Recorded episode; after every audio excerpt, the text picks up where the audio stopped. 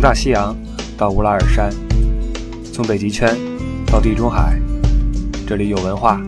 有美食，还有不一样的精彩。二零一七年，我们继续伪文艺，继续真情怀。关于欧洲的一切，听力不傻，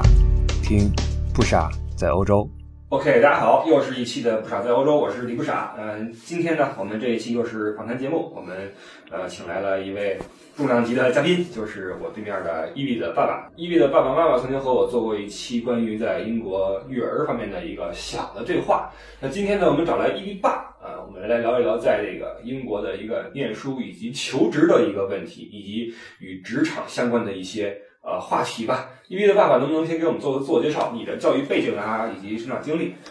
呃，大家好，我是 EV 爸爸， 我呢，嗯，是在中国念的本科，呃，在北京，然后我去英国念了一个研究生，然后因为成绩还算可以吧，然后之后就拿到了英国，呃，同样一个大学的，呃，博士的奖学金，所以在那边呃读了四年的博士，然后就之后就继续留下来工作了。我的工作主要是在投行里面做技术，嗯，到现在已经工作了有五年，呃，一直在伦敦，嗯，就是这样子。好，那么我先问一下，你在中国的大学是在哪个大学？我是在北京邮电大学，呃，当时我记得你高考没发挥好，呃，嗨，这个这个说出来就有点儿，上了几分儿吧， 没有进清华。其实没差，其实分儿是可以进的，哦，但因为报志愿的问题，报志愿的问题。对，啊，等于把这事儿给耽误了。对啊，那那在邮电等于就是在分发不详了。呃，邮电怎么说呢？我们上学的时候，电信电信还是一个很热的工作哈，嗯所以我们同学里嗯没有很多出国的人。嗯我是到了大四的时候，跟了我们学校的一个项目，然后那个项目呢是跟英国一个学校有合作，所以基本上你是不用怎么考，你不用考托福，嗯嗯，就可以出去。嗯后来我觉得那个学校呢，怎么说呢，就呃一般般吧。嗯我当时觉得还是自己申一下比较好，嗯所以在开学之前，我用了十天的时间， 自己又去寄了一一波申请，嗯最后就申到了英国 Warwick 大学的嗯，呃这个研究生的，就是华威大学。就是华威大学，对。啊，也就是说你的教育经历是中国的北京邮电大学以及英国的华威大学，对，并且在华威念的研究生啊对博士何博士，呃和博士，对之后再工作，对，呃，以一个博士生的身份进入这个投行，对我刚毕业的时候去的是瑞银 UBS，然后现在呃目前就职的是高盛。 OK，也就是我们说想是金融业里面的一个数据分析，也就是技术支持工作。对，OK，因为你这个经历在很多人看来是一个非常成功的一个轨迹，呃，既正规又成功，对吧？那么我听说你秉着你的这个经历，曾经在那边做过一些呃求职的一些培训讲座类的东西。是的，嗯、当时刚毕业的时候呢，我自己也是也是比较迷茫，因为不知道怎么在英国找工作啊所以那时候自己也做了一些研究。做了研究之后就去面试，然后事后证明哈那些研究还是做的比较成功的 OK 所以我就把这些经验都记下来了。啊，然后呢，最近这段时间在英国，我有一个朋友，他们在做一个那种职场，呃，就怎么说呢，就是帮助毕业生找工作的一个平台嗯，啊。我在那上面做一个呃，怎么算呢？算一个咨询师吧。那这种咨询肯定是收费的，呃，对，是收费呃。咨询一期多少钱？呃，我们都是按小时收费，反正一个小时嘛，基本上几十磅是有的。 OK，啊那这样，咱们今天先往下聊个，先聊个二十磅。 那就意味着今天我们这期节目还是有一些呃有意思的信息的哈，所以各位有兴趣的话，可以好好来听一听。这主要就是你来说了，嗯，我因为没有在英国生活过，我也是从事的一个并不是正规的这么一个职业，我是自由职业者。嗯那么在这种呃，对于那些很呃希望走一个正统的轨迹，并且有一个好的职业、呃、归属的这些呃学生来说，在学校里面以及在后来需要注意些什么呢？你能不能从学校开始说起？呃，如果要在英国找工作的话，我先大概说一下英国找工作的这个流程。嗯就是他们那边有专门提供给毕业生的一些职位，这是政府规定的。哦，所以每年呃到了毕业季的时候，差不多八九月份吧，嗯那会儿就会有很多毕业生出来，每个公司都需要给这些毕业生留出一定职位。嗯呃，然后呃，这些职位呢有一个固定的招聘流程。呃，我们今天就主要聊一下这个针对毕业生的这个招聘流程，就是他都有什么步骤，然后他需要看重你的什么技能，嗯然后你需要怎么去准备。嗯我觉得这些技能，嗯、放眼全世界应该都是通用的。 ，OK，对，因为我呃不光是在欧洲公司，也在美国公司都工作过，我看这些都是差不多的。啊哈，如果我们从学校开始说呢，我们就先说说在学校里主要需要着重培养你的一个什么技能，嗯对吧？因为国外的公司的工作，它当然成绩是一方面了，它要看你的成绩，嗯是相当于一块敲门砖。对，但是呢，它更注重的是你一些软技能，比如呢，他们叫 soft skill。软技能指什么呢？比如说你的交流啊 communication，是啊吧？呃，你的领导能力啊哈 （leadership），啊哈，然后你的呃管理时间的能力嗯 （time management），这个是非常重要的。嗯呃，包括你的团队合作能力、嗯你的 teamwork spirit，嗯，呃，主要这是四方面公司最看重的技能。那这些技能你当时在中国的学校在念书的时候有培养过 吗？呃，怎么说呢？我没有特地的去培养过，因为学校并没有强调这些事情。国内大学比较注重分儿，啊考试过了就考，试过啊，对，嗯，他的职业培训并没有那么完善，嗯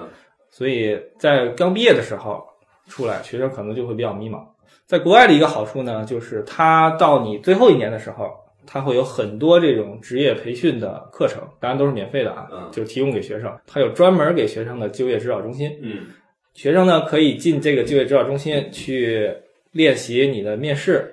找人帮忙修改你的简历，这都是有专业人士来帮你做，哦，嗯，收费的不收费，啊全是免费的。啊嗯，他就是要帮助学生准备进入社会。啊嗯，那么你上岗，那么你刚才说的那几个能力，如果你发现自己在某方面比较缺乏的话，嗯你该怎么去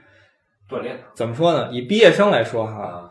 没有人是所有能力都有，都达到工作的要求的。是的啊那怎么办呢？所以就需要培养一下你的面试技巧。啊，就把这话往好听了说，这个就是我在那边做的事情，就是帮助别人怎么通过这个面试。啊，就是把一个事儿形容的要听起来好好听一些。对，是这样的。呃，大体来说，公司的人力资源在面试你的时候，嗯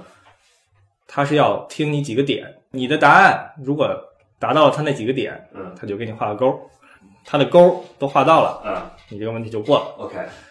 所以我们就叫知己知彼，百战不殆嘛。对你知道人力资源或者 HR 想问你什么，猜老你师就的意图，对，猜出出题人的意图，你就知道该怎么回答啊，啊。当然也要结合你自身经历啊，你对不能胡说八道，对，胡说八道两句人就问你就问出 来了，人就知道你怎么回事都了。是老鸟儿。对啊，那么你在学校的这些，嗯、比如说在中国的学校里面担任过学生会啊，或者说在国外的一些学校里面组织过什么社团活动啊，要刻意强调吗？呃，这个可以强调，嗯可以强调。这个因为学生毕竟经历不多，嗯所以我们讲，嗯，我们讲，如果你要是用举例子的话啊，学生的社团活动是算呃算作第二档次的例子，它的例子的质量是分四档的。哦，我们讲愿闻其详。可以提一下嗯这个，呃，当然这些这些信息都是 这些信息都是很宝贵的啊。 OK 那个以 HR 的角度来说，嗯你的这个举例子最好的例子是你相关工作经验的例子。嗯比如说，如果你以前在公司实习过，嗯而且是相关行业，你找这个工作，嗯你一定要把它放在第一位。啊第二档的例子是你社团活动的例子，嗯，就像你刚才说的，在学校里组织过什么活动嗯啊，什么。第三档的例子是你学习的例子，比如说我这个课程需要我们做一个小项目，嗯或者做一个作业嗯，然后你怎么完成的，这是第三档例子。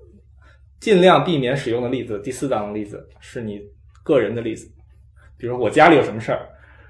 我在我家怎么怎么去管理家庭关系， 然后当时我妈怎么了？然后我对克服了多大的困难？对的就类似于在那些选秀节目上说的那些是的例子呗。是的，尽量避免这种例子。一个是没有代表性，另外一个是它并不能让你从众多竞争者中脱颖而出。对的，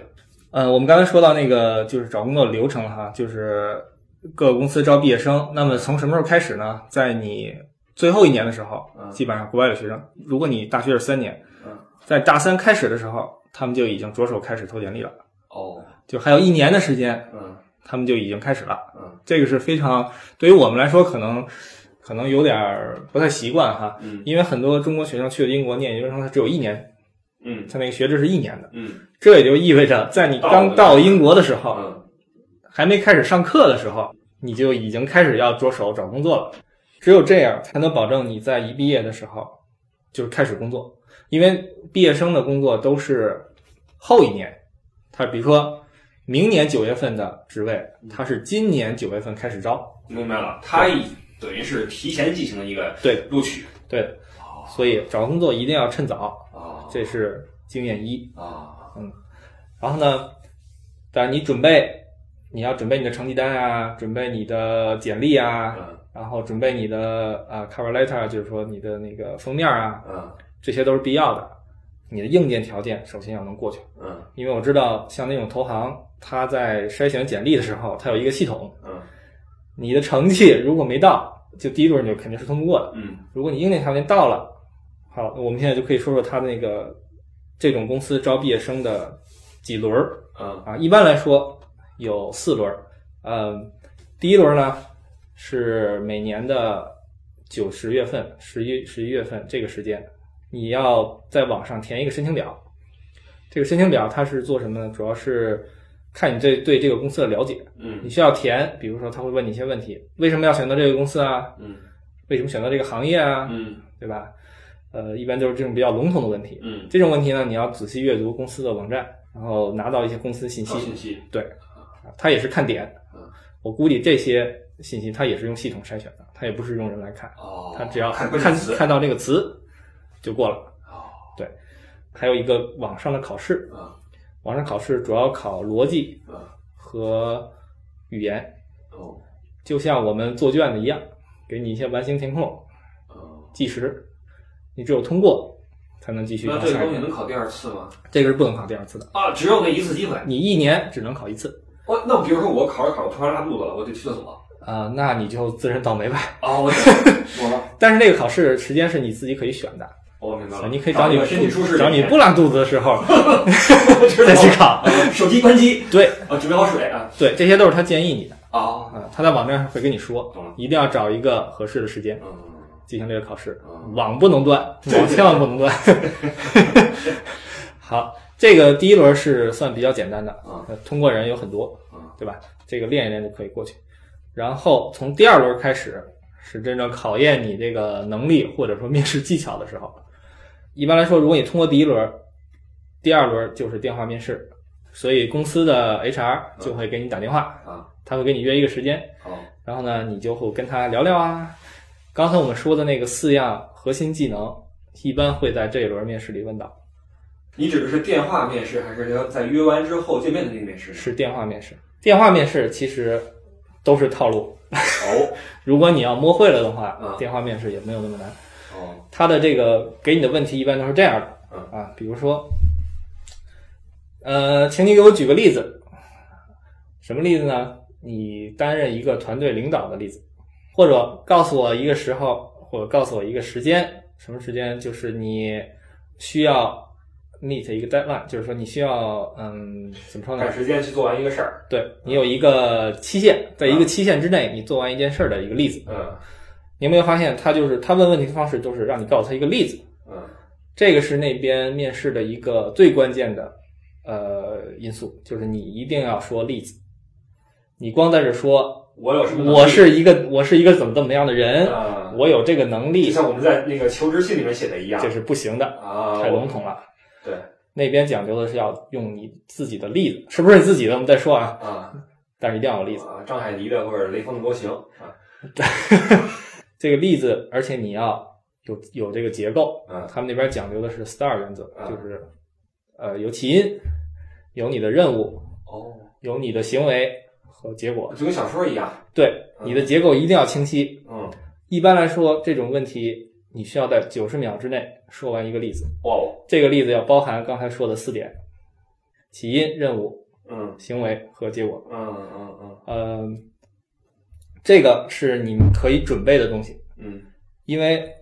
比如像我培训的时候，我会把他问到有可能涵盖的所有技能，我会给他们列一张表。当时我自己也是这么准备的，嗯每一个技能后面都会写一些我自己的例子，就可以覆盖这个技能，怎么说呢？可以体现我这个技能的例子，嗯不要有重样儿。所以基本上到最后，你整理出来，你的这张纸上可能会有十个、二十个的例子。 OK 对，每一个例子都按照刚才那个结构，你把它写出来，啊背熟，啊！你就套路了我插一句啊，啊。这一些套路是你个人总结出来的呀，有强烈的个人色彩的，还是英国的普遍的学生毕业生都在这样做呀？呃，你说这个准备模式是吗？对啊这个准备模式是我自己摸索出来的。哦，我用这个准备模式在英国面试了可能有五六家吧，嗯，没有一次失败过，哇哦，而且都是国际性的大公司，嗯所以他们招人走的都是这个套路。懂了，嗯，他们的 HR 可能都是一个地方培训出来的，呃，那也有可能。如果我去招人，我也会按照这个套路来做。对，因为这是一个行之有效的一个方式。对，当然这并不是最后的考核啊嗯，这只是帮助你通过这个电话面试，你的软实力体现你软实力的一个面试嗯，对吧那这个电话面试，首先就是你语言能力必须要过关呀，啊，那是最最基本的。呃，看你怎么衡量语言能力了。你如果 HR 能听懂你说话，那就行了，哦也不需要你的口音非得伦敦音。因为我呢，我有体会啊，就是因为我在德国生活了十一年之后，我发现我身边依旧有一票人，发音极其的恐怖，语啊法就是垃圾，嗯，但是呢，他非常敢说，啊对，他跟谁都敢说，对用单词的拼凑来完成交流，对然后对方也听得非常爽快，对啊，我知道了，知道了，就把事儿办了，对，我觉得啊，说话主要看内容，哎，哎，然后百分之七十是你的肢体语言，你的说话的这个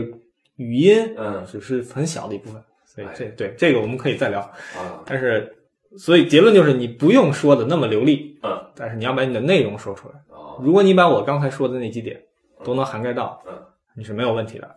啊故事多看一看，多读几遍，对，啊，最好用你自己的例子嗯，例子档次我刚才也说过了，嗯，应该最好用什么样的例子，嗯，最最差不要用什么样的例子，对吧？呃，所以这是电话面试啊，电话面试一般他都会持续半个小时，哇，问你五到六个这种问题，他打电话一般都什么时候啊？你可以跟他约，哦，懂了，你自己来选，啊一定要选一个没人的地方，啊，肚子没有不舒服的时候，对，嗯手机信号满格的地方，对对，线别断了。手机充好电，嗯，你就等 着吧。对，其实还是蛮紧张的。嗯，死神来电的感觉。对，就是这样。然后基本上，如果是公司比较好的话，他的 HR 反应会很快，在你面试完了一天之内就会告诉你结果是过啊还是不过。哦，我懂了。如果你过了第二轮，下面是最关键的一轮，就是他们叫评估中心嗯 （assessment center）。嗯评估中心是怎么回事呢？我不知道国内有没有这种啊，我因为我好久没在国内找过工作。嗯呃，叫叫一群通过第二轮的人去他们公司，把你关在一小黑屋里，一天嗯，做各种各样的任务，基本上有有会有五轮任务，嗯呃，不一样的啊，呃，其中包括有那种面对面的面试，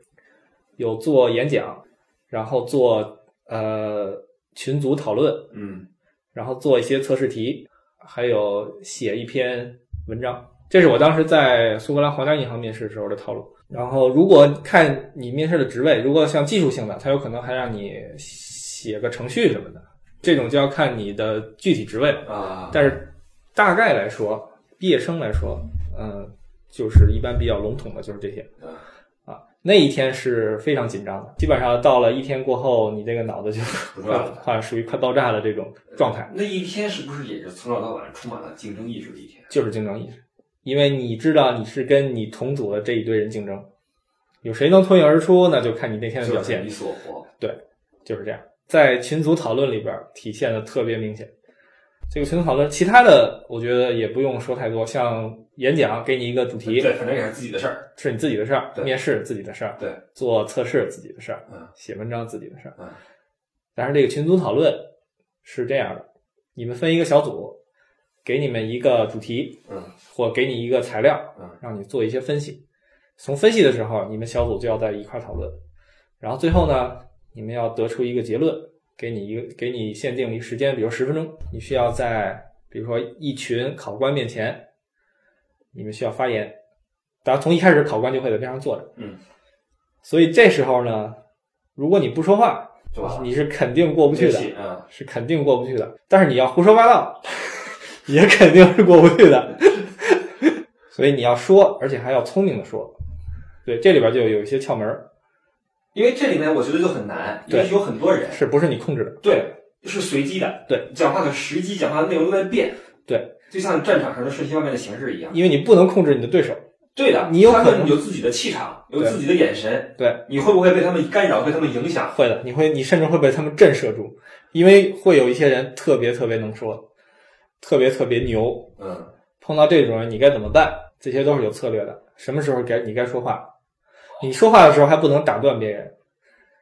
群组讨论的时候，这个状况是瞬息万变，所以你只能以不变应万变。 有些窍门吧，呃，然后这一天叫评估中心，这一天过了之后，也会一天之内告诉你结果。如果你这个时候过了，基本上你拿到这个 Offer offer 就八九不离十了。嗯，他一般还会有最后一轮 offer 是跟你们组的人见面，和大头啊见面单聊。嗯，所以之前都等于是你的技能，嗯，对？吧？考验你的技能。嗯最后一轮的时候是看你的人品，或者说你的为人，因为你要跟人的工作，最关键的是人得喜欢你。喜欢你，嗯对，所以对你跟你让人组舒组里人见一波面，人家觉得你这个人还不错，嗯可以聊一聊，嗯可以一块儿喝个酒，嗯人家就会要你。 ，OK，越好的公司，这方面要求越高。嗯比如说我在面高盛的时候，我前前后后过了八个人，我知道我们那边有面过二十几轮的人，天哪，对，一轮一轮的面，呃，听起来比较吓人哈。不过如果你要是有充分准备，其实也还可以，就一步一步走呗。，对，一步一步走过来也还可以。这些事情对我这种从事自由职业者的人来说是非常难以想象的，因为我们就是，唉，没有经历过这种大浪淘沙的这种感觉啊，跟人竞争的感觉。为什么做一个自由职业者，也是出于一部分是出于想避免这种竞争，觉得这样的话确实压力很大。呃，反正压力是是比较大，但是其实这也是逼着往前走。我能做自由职业者都是有一技之长，像我们这种没有一技之长的人呢，只能去跟大部分人一块儿去竞争。哎，你的这个采访能力果然很强。 那以我对你的了解啊，曾经你是一个性格其实比较木讷的一个人，呃，是的，也不怎么爱跟人说话。呃，是的，那你如何做到在职场上可以八面玲珑，不论是大头还是同事都可以喜欢你呢？其实我是一个闷骚的人。 其实我我现在也并没有做到完全的如鱼得水，嗯因为毕竟在老外的公司里嘛，嗯你跟人的文化还是有所不同。对，所以，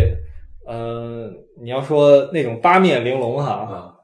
像我这种做技术的，嗯，也也没有做到很完美，但也没有必要，也没有毕必要竟。是做技术，做技术的，你只要把你的活儿做好，对，然后跟同事差不多和谐一下，啊对吧？就行了。啊，就可以了啊，因为我也不是做公关的，我也对不是做销售的，对不对？你要是做那些，你确实需要那八面玲珑人精儿啊，对对。当然，我工作中也会跟那些人打交道，嗯，也也有体会。嗯，那个技能，反正如果你不是天生的，你确实需要苦练。其实，如果我们只说找工作的话，可说的还是蛮多的，但是就是那就涉及到比较细节了，我觉得这些东西都甚至可以写本书了。你写成这本书的话，会非常有用。曾子墨不是写了一本那个墨迹，就是他在摩根斯坦利啊找工作，啊然后在投行里边，投行部，他就在投行部，然后做，反正卖的挺好的。 对啊，那你们先可以做一个，你口述我来写。反正怎么说呢，在国外工作，嗯，压力会比国内可能稍微小一点。为何呢？呃，就是人际关系没有那么复杂，嗯就是你不用一天到晚去琢磨别人的意哄图着这个哄着那个，嗯就是就这样子。嗯呃，下了班儿大家也就回家了，嗯，也没有那么多加班啊什么的，也没那么多应酬吧。应酬就是喝酒，嗯，然后他们也讲究喝酒啊，应酬也只是为了自己开心，哦也不是为了哄别人开心。啊，也不是说你头儿喝一杯，你必须得干一杯。是这样。啊像我去酒吧，基本都是橙汁儿、可乐， 所以他们看着我，其实也不怎么想理我。你这属于不会做人，你就别混了，一辈子升不起来啊。 对你在中国混的话，你就得啊揣摩别人的意思。对，这也是西方或者欧美他们职场的一个优点吧，或者说非中国传统职场的一个优点吧。呃嗯，然后大家呃，国外职场呢，大家互相都宽容，嗯嗯，管理层也比较宽容，他不会那样压着你，嗯，对吧？他们管理管理真的是一门很大的学问，嗯我觉得在国外的公司，他们这面是做的还是不错的。实际上，对于你来说，以你这种性格来说，在国外的这种公司任职，其实还是反而更好一些。嗯，怎么说呢？我觉得是这样。嗯嗯，确实，我这人是，其实我情商并不是很高，嗯就是如果我有什么情绪，我比较容易表现出来嗯，啊。如果在国内的话，这种人比较吃不开。对的。嗯，在国外呢，实际上是老板哄着你干活， 你得高兴了，啊，你才能给他干好。就是是是那边老板都明白这一点，嗯所以呢，在那边所以还是还是比较开心的。嗯，当然我我手下的人我也得哄他们，啊，明白了。对，因为我手下也有几个老外，之前带过几个毕业生什么的，啊，所以当然他们自身也比较努力，所以还是比较轻松。那你这个在职场混迹了多少年了？我差不多五年了吧，啊，嗯现在已经，呃，按照你的职业规划，现在是正常的在发展吗？还是在怎么样？嗯、我实际上是慢了一些，因为我毕竟读了博士嘛，读了博士就职场就比人落后了起码三四年，嗯，嗯、那你的起点会不会因此比别人高一点？嗯，其实我自己感觉并没有，嗯因为怎么说呢，可能跟环境有关系吧。嗯我们那边进去的人一个个都是人精，嗯所以都是都是很厉害的人，而且都很年轻，所以嗯，我自我感觉起点并没有比他们高很多， ，OK，毕竟专业也并不对口。还有一个就是我想说的这个专业问题，就是比如说像我们那种公司招聘，它是不看你的专业的，你不管学什么你都可以进去，哦，你只需要证明你够聪明，你可以跟人合作。但是你技术部肯定是进不去的呀，因为你们这还要写码啊。这么说吧，我进我第一个工作在瑞银进去技术部之前，嗯，我是没写过码的。我之前做呃读博读研做的都是通信，嗯嗯所以电脑程序我是没怎么编过的。但是也没关系，他相信你的学习能力，你只要能证明你学习能力，进去之后现学啊现学，我就是进去现学。嗯，包括现在到了高盛，他们有自己的一套语言，嗯，其他地方都没有啊。所有人进去都是现学， 哦，都是聪明人，实际上。呃，对，是哇，你是你在那里面是真的能见到很多很多聪明的人，而且他不光聪明，他还努力，对，他会令并人感到压力很大吧？呃压力是蛮大，不过你只要找找好你自己位置就好。它的淘汰机制怎么样呢？他的淘汰机制还是蛮残酷的，在瑞银还好，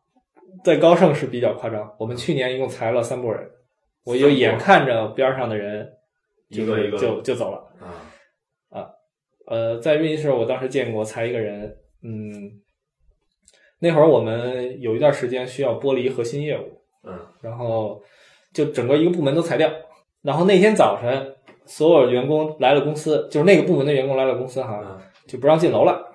它有一个专门的通道，磁卡就失灵了是吗？磁卡失灵那是肯定的，有一个专门的通道，啊进了公司通过这个通道进一个电梯，啊电梯直接送你到四楼，啊！出来之后就上班是户出来之后就是 HR 的办公室，你进去就直接跟 HR 谈你的，嗯，怎么说？我们然后那那边叫 package，啊就是给你的补偿吧。啊，完了之后就可以直接走人了，提前没打招呼吗？提前不会给你打招呼的。那边是很残酷的，裁人的话，尤其是尤其是投行。哦，是这个样子。对，如果你要自己辞职的话，有的地方需要提前一个月或者提前三个月交辞职，看你的职位。但是如果他炒你的话，是肯定不会跟你打招呼的。这个如果被炒的话，那个精神状态会不会比较萎靡？当天，嗯、被炒肯定是个打击嘛。对啊，嗯，不过，当然那边你要是被炒的话，就继续找工作就是了嗯。就也呃也但是以高盛的人的能力，找到下一份工作也不会很难，也不会很久。那是不会嗯。对，像我们那边被炒的人出去之后，工资肯定都更高， OK，就是很快就找到工作。嗯嗯，毕竟都是牛人 嘛。对他们那边人还是可以，呃，但是嗯反正是个打击吧。对，呃，像我，因为我有家有孩子，嗯所以我在那边也一直买失业保险， OK，以防万一。啊， 嗯已经交了好几年了，结果这钱也是白交。希望他一直是白交。希望一直是白交，反正也有不少钱的。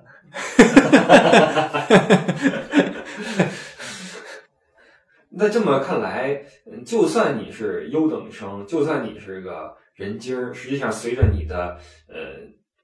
位置的越来越高，你的压力其实也不会变小。呃，嗯，不会变小。你那边如果你职场上继续往前走的话，你就会升职，嗯升职之后你的责任就大了，压力你就会带队伍，对，你就会对更多人负责。对，实际上你要是带队伍，压力是挺大的，嗯因为你手底下的人，你不光要管自己的活儿，嗯，还有一堆行政的事儿你需要管。对对像我现在的头儿，嗯，呃，他现在手底下可能有八九个人吧，嗯，他之前每一周每一个人都得一对一开一个小时的会，哦，可能不到一个小时，半个多小时吧，问问，哎呀，怎么样啊？心情还好吧？ 干活干的还舒坦嗯吧？你想想，九个人，每个人开半个多小时， 一天多数，你一天才有多长时间，是嗯对不对？然后你还有一些其他工作上的会议，这个只是私人会议啊嗯，还有一堆其他工作上的会议。忙死了，非非常的忙。嗯对，所以你一定要，就像我刚才说那些软实力，那些不是就光说说嗯，不是说你准备一下面，准备一下套路，面试进去就完了。嗯，你这这那个是你工作里真正需要用到的。你像你的时间管理，你应该怎么把你的任务优先化，嗯什么重重要的先做，嗯然后不重要的放到后面，嗯这是非常非常重要的技能。是的，我有一个很深的体会，就是实际上这个职业对我们来说，我们这一生实际上都是在学习，并不是说出了学校之后就停留在那个地方不动。对，如果你想进步的话，你一定要学习，不论你是在一个，唉你像你这样的一个投行工作，或者说像我这样在一个自由职业者的身份在工作，你都要去学习。是的，这是肯定的。你说不断学习，这个我特别有体会。嗯我现在有点老了，有点学不动了。像我那些同事，那些二十出头的那些就进入高盛的那些年轻人，啊，他们进了高盛之后，不停的在考试，嗯，不停的在考试，考那个技能，对拿本儿，对，各种认证。嗯，我们组一个罗马尼亚的女生，嗯每天早晨八点到公司，嗯下午呃五五点四五点钟走。嗯我说你这么早回家干嘛呀？嗯她说我要回家去复习看书。嗯，回到家就开始看书嗯，看到晚上十点多睡觉。嗯，每天都这样子。这个就牵扯到一个另外一个问题，就是我刚才想说的第二点问题，就是你的学习方法和能力问题。因为我吧，就是在我要处理更多的信息的时候，我就会变得迟钝了。比如说你想写个故事，或者说你在看本书的时候，它这书写的比较乱，它书写的是一会儿这儿一会儿那儿跳的很厉害的时候，你需要总结的时候，你一根笔一张纸就不够了，你就不知道怎么用多维的方法把它给总结出来。所以在学校的时候，实际上我们总说分儿分儿分儿，实际上我们学的是一种学习能力。是这样，是这样。不过像你刚才说的那种书，你确定他那个书写的没问题 吗？这倒也是。所以有的时候啊，我们说善始善终，但是我后来总结出一个规律：不论是一本书，还是一段感情，你未必要善始善终。如果你觉得它不对了，不论是书还是感情，你都可以把它断掉。我对我觉得吧，就是你人成熟的标志就是你学会取舍，哎就，是你知道什么东西对你重要哎，什么东西对你不重要。你觉得你看这本书，嗯，我觉得我花这个时间不值得，嗯，那你就不要再看了。我们总有一个观念就是钱都花了，嗯，但是实际上越看到后来，你也什么都记不住，对时间也浪费了。对，所以说着说着就到了一些高的这个层面了啊，呃，包括刚才你在讲的时候，我在想一个问题，就是我们如此努力的学习、念书，像你这样成为一个优等生，实际上是一个有资格在清华念书的学生，然后到了国外又是硕士、博士，然后进到一个好的公司，然后你像你们那种玩家同事，天天回去在考东西，人生是为了数吗？就有这么一个问题：人生是为了数吗？他如此的用功和努力，为的是什么？嗯，我觉得还是一个自我实现吧，因为你需要从你从心理层面来讲，嗯你首先你的对吧？我们说到那个叫什么马斯洛模型嗯对吧？人有六层需求，嗯那你肯定是先符合底层需求满足了，嗯我的生理需求满足了，嗯我的安全需求满足了，嗯，你需要继续往上，对吧？去满足你的需求。你说的这个挺好，就是只有这种自我需求的不断的满足，才能够提供给我们源源不断的动力。对，所谓什么好吃的、大房子、大车什么的，这实际上都是一个回报。对，但实际上最终的动力是我们对自己的一个要求，对自己的一个满足。对，哎，这期节目这个高度还是起来了啊！ 嘉宾不一样，就是咱咱补四十万给你。我反正国外生活，你肯定是有你一套，我这边也有我自己一套，就对是肯定是有很多不一样的东西。 是的。嗯，可能英国生活跟德国生活可能还是有点区别吧。我觉得咱们今天这个聊的虽然没有那么的深入哈，但是你还是给我们带来一些实用的技巧，一些呃有用的经验。这个我相信会有很多的朋友听完之后有一些帮助啊，帮助，因为职场的这些东西我是一点儿都不懂的，这个需要呃你以及以后也许有其他嘉宾能够给我做一些补充。嗯，希望每个人都有自己的一个好的人生，不论您追求的是什么，都可以得到自我的满足。有什么要补充的吗？呃，没有，我觉得呃，不傻这个节目办的挺好的，祝这个节目越办越好。好，那就我们就一起进步吧。呃，希望你在到公司高层那一天，我这个节目也可以火起来，与你这个职位相匹配。可以可以，好，我们感谢伊利爸爸今天抽出时间来给我们上了这个有用的一课啊。呃，大家有兴趣的话，可以在下周日继续关注我李不傻的节目《不傻在欧洲》线下的互动，可以登录新浪微博李不傻。同时，如果有想联系伊利爸爸的，可以在新浪微博上面私信我一下，我帮你去表达你的一个诉求。好，那么感谢伊利爸爸的亲笔相助，我们下周再见，拜拜。拜拜。